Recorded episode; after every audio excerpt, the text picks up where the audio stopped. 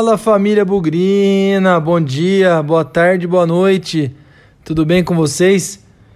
E aí, como é que tá a expectativa para o jogo contra a Chapecoense nesse sábado, 9 da noite, no Brinco de Ouro? Vamos falar um pouco sobre esse jogo, vamos falar um pouco sobre o que cerca esse jogo. Partida de muita emoção, dia muito importante, infelizmente de uma maneira triste na história da Chapecoense. Mas eu não sei não. Acho que o número de torcedores aí que criou ou está criando uma expectativa para esse jogo cresceu ou tem crescido.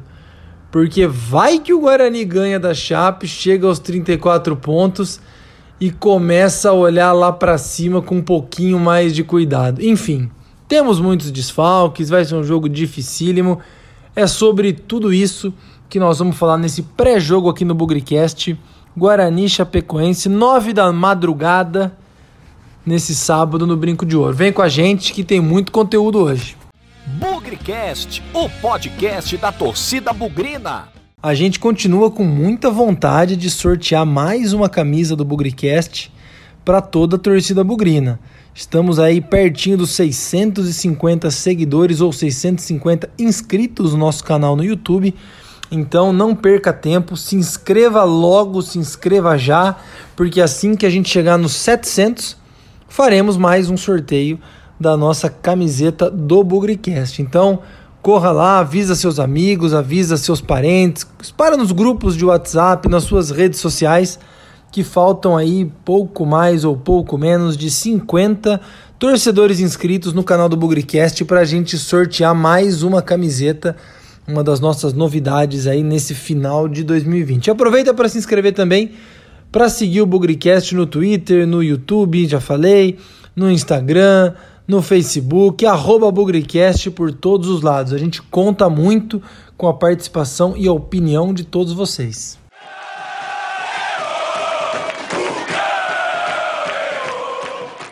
E para falar de Guarani Chapecoense, a preparação do Guarani que vem embalado depois dessa vitória sofrida e espetacular contra o Paraná lá em Curitiba na última terça-feira. Lucas Rossafa conta pra gente aí como o Guarani vai para esse jogo contra a Chape. Desfalques, retornos, muito mistério e muita expectativa. Lucas, conta pra gente aí o que, que a gente espera do Guarani nessa preparação para o jogo contra a Chape.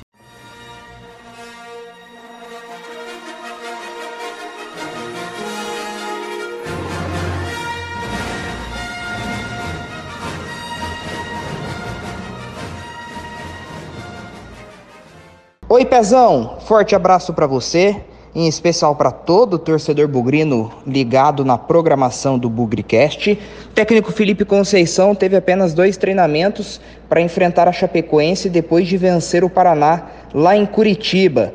O comandante Bugrino terá cinco baixas em decorrência do terceiro cartão amarelo.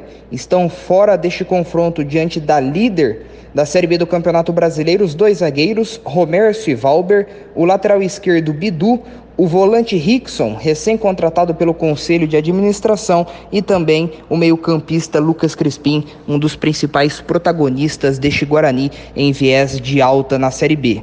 O time de Campinas ocupa aliás, abriu a rodada em 11 lugar, a seis pontos do G4, e tem a expectativa de reduzir a distância no que diz respeito ao pelotão de frente. Por outro lado, olhando para a parte de baixo da tabela, é, o Guarani tem aí 10 pontos acima do Náutico, que é o primeiro integrante da degola, então já criou uma certa gordura e mais de três rodadas para a equipe poder aí ter mais tranquilidade e quem sabe colar na parte de cima da tabela. Por outro lado, se Conceição tem cinco baixas por indisciplina, tem também o retorno aí de três jogadores importantes que não viajaram para Curitiba. São os casos do volante barra zagueiro Bruno Silva, do lateral direito barra ponta Pablo e também do atacante Vagninho, que deve ser opção no banco de reservas contra a Chape. Em meio a tantos desfalques nesta maratona muito grande na Série B do Campeonato Brasileiro, Conceição deve optar por Eliel na lateral direita, aliás, lateral esquerda, retorno de Pablo no ataque. Arthur Rezende é um dos cotados para herdar a vaga de Lucas Crispim no meio-campo. Bruno Silva, caso não atue de volante, será opção na zaga. E Vitor Ramon, cria das categorias de base, também pode aparecer no time titular, assim como o zagueiro Didi, que foi liberado pelo departamento médico depois de um mês fora de combate em decorrência de lesão na coxa, e também, quem sabe, pode aparecer na escalação titular do Guarani diante deste confronto dificílimo contra a Chape neste sábado a partir das 9 horas da noite no Brinco de Ouro da Princesa. A escalação, porém, será divulgada oficialmente uma hora antes de a bola rolar em Campinas. Forte abraço a todos. Alô, Victor Rede! Chapecoense é um adversário novo na nossa história. Conta pra gente aí um pouquinho do retrospecto da história desse confronto de um time alviverde contra outro time alviverde, de um time indígena contra outro time indígena também, muitas semelhanças de dois times do interior dos seus estados. Conta aí, Victor.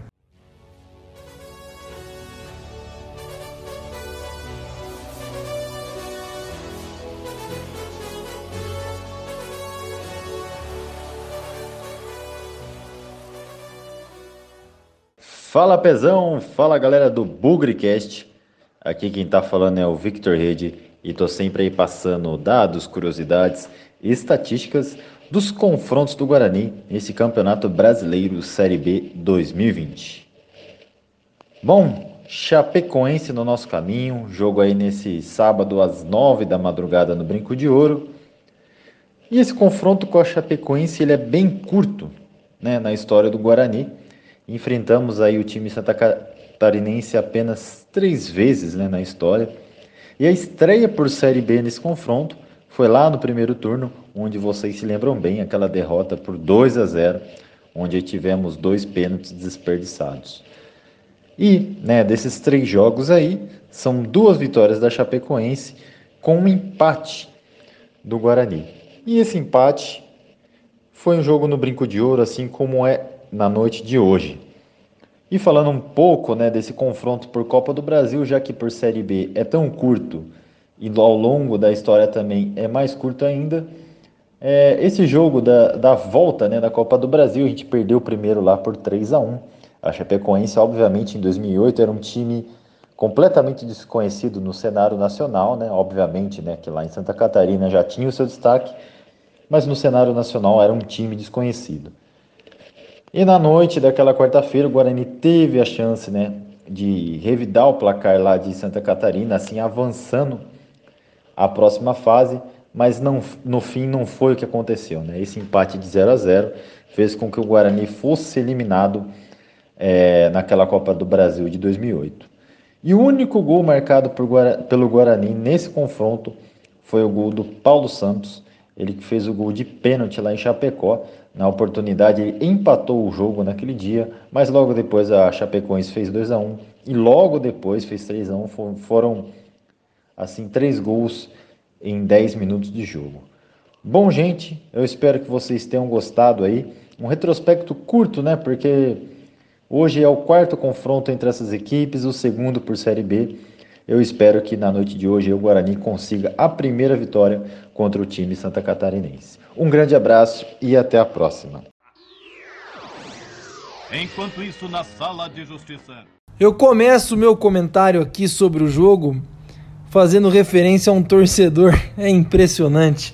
Eu sou uma máquina de, de zica mesmo. torcedor comentou no nosso canal no YouTube, logo após a vitória contra o Paraná na terça-feira. Eu falei no pré-jogo que seria um jogo muito esquisito contra o Paraná e que os jogadores experientes deveriam colocar a bola embaixo do braço e tentar resolver o jogo. Pois é, aconteceu exatamente como eu não previa. Mais uma vez, aconteceu o contrário do que eu imaginava e a base resolveu o jogo contra o Paraná. É isso, essa é a minha vida. As minhas apostas, infelizmente, acabam sendo sempre ao contrário. Mas, feito esse pequeno comentário, vamos para um jogo importantíssimo contra a Chapecoense. É, Chapecoense, inclusive, líder do campeonato. Chapecoense que no primeiro turno fez 2 a 0 na gente, mas também nós perdemos dois pênaltis numa única partida. Todinho e Giovani perderam os pênaltis na ocasião.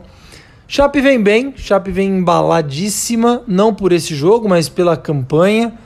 É a melhor defesa do campeonato, se não me engano, sofreu seis ou sete gols, mas sofreu dois gols nos últimos dois jogos, perdeu do Cruzeiro. É, na verdade, o Cruzeiro jogou muito melhor que a Chape é, na última rodada. Então, não estou querendo dizer que a Chape vem é, numa condição diferente de favorita contra o Guarani. Na minha opinião, a Chape é favorita, é líder do campeonato, tem uma, duas derrotas agora com, a, com o jogo contra o Cruzeiro em 23 rodadas. Então vai ser um jogo duríssimo. Humberto Louser, conhecido da casa aqui, temos muito respeito, muita gratidão pelo Humberto, por tudo que ele fez. Alguns jogadores, acho que o William Oliveira também, outro que já passou pelo Guarani, na mesma temporada que o Humberto foi treinador é, do Bugre ali na, durante a Série B. Então, um jogo que tem tudo para ser muito difícil pelo adversário, principalmente. Claro que pelos desfalques, vocês viram aí o comentário do Lucas, o boletim sobre o Guarani, mas Chape vem completa, inclusive com o retorno de dois jogadores que estavam afastados por conta de Covid. Estou falando do Ailon e do Anderson Leite, dois bons jogadores, na minha opinião, titulares desse time. E vamos ver como a gente vai conseguir enfrentar um adversário que joga fechado, joga no erro do adversário, espera o adversário se jogar e tenta buscar os espaços, tenta buscar as brechas que o adversário deixa. Um time muito inteligente, muito preciso, ao mesmo tempo que sofreu poucos gols, também marcou poucos gols então, não, tirando um joguinho aí que aconteceu em Campinas que eles enfiaram 5 a 0 em alguém, eles não são time de fazer duas, dois, três gols num jogo, não.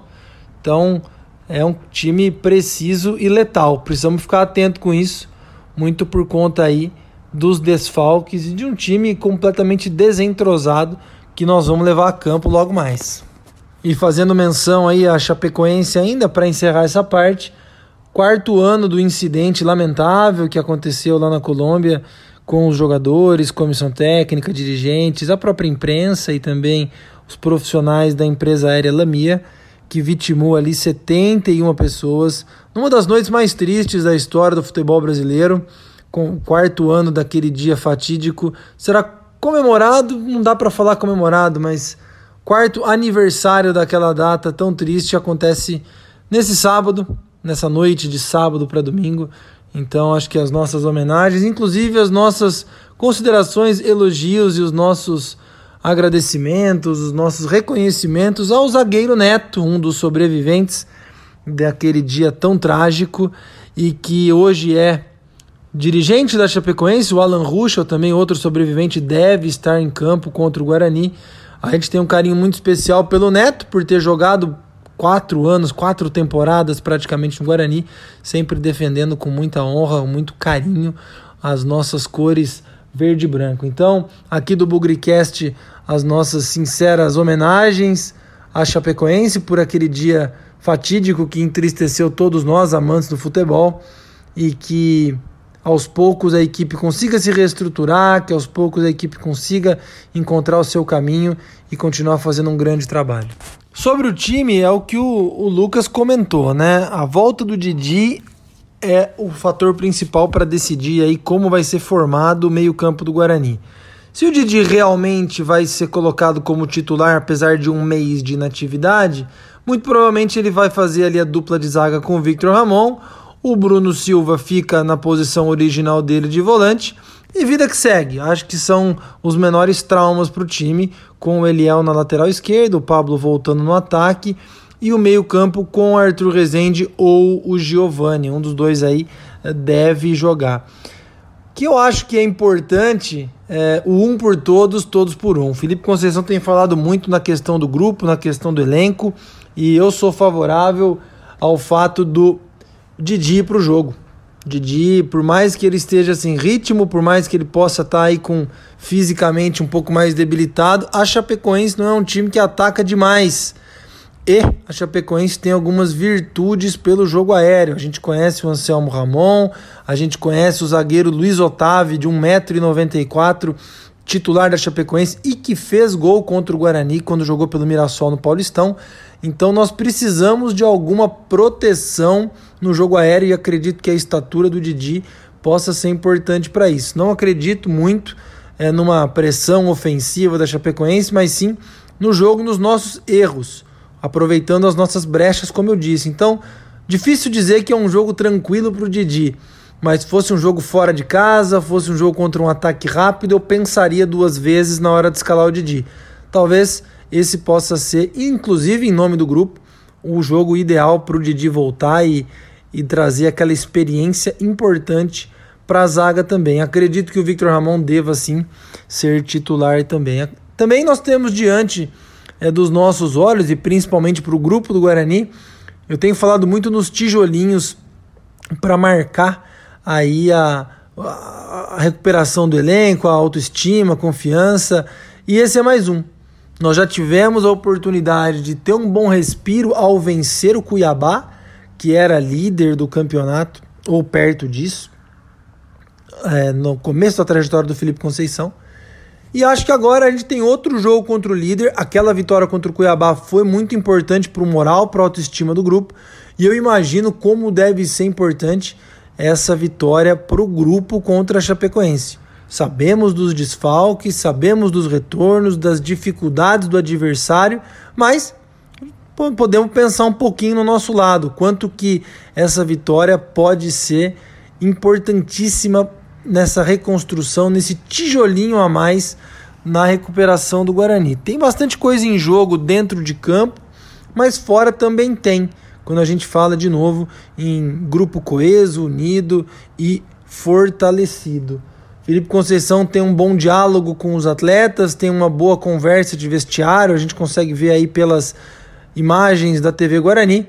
Eu acho que deve passar pela cabeça dele a grande oportunidade de colocar aí um pouco mais de fogo no elenco, um pouco mais de energia pelas possibilidades que uma vitória nesse jogo pode trazer. Para quem é um pouco mais antigo, deve se lembrar de um jogo lá em São Caetano do Sul em 2009, quando o Guarani subiu.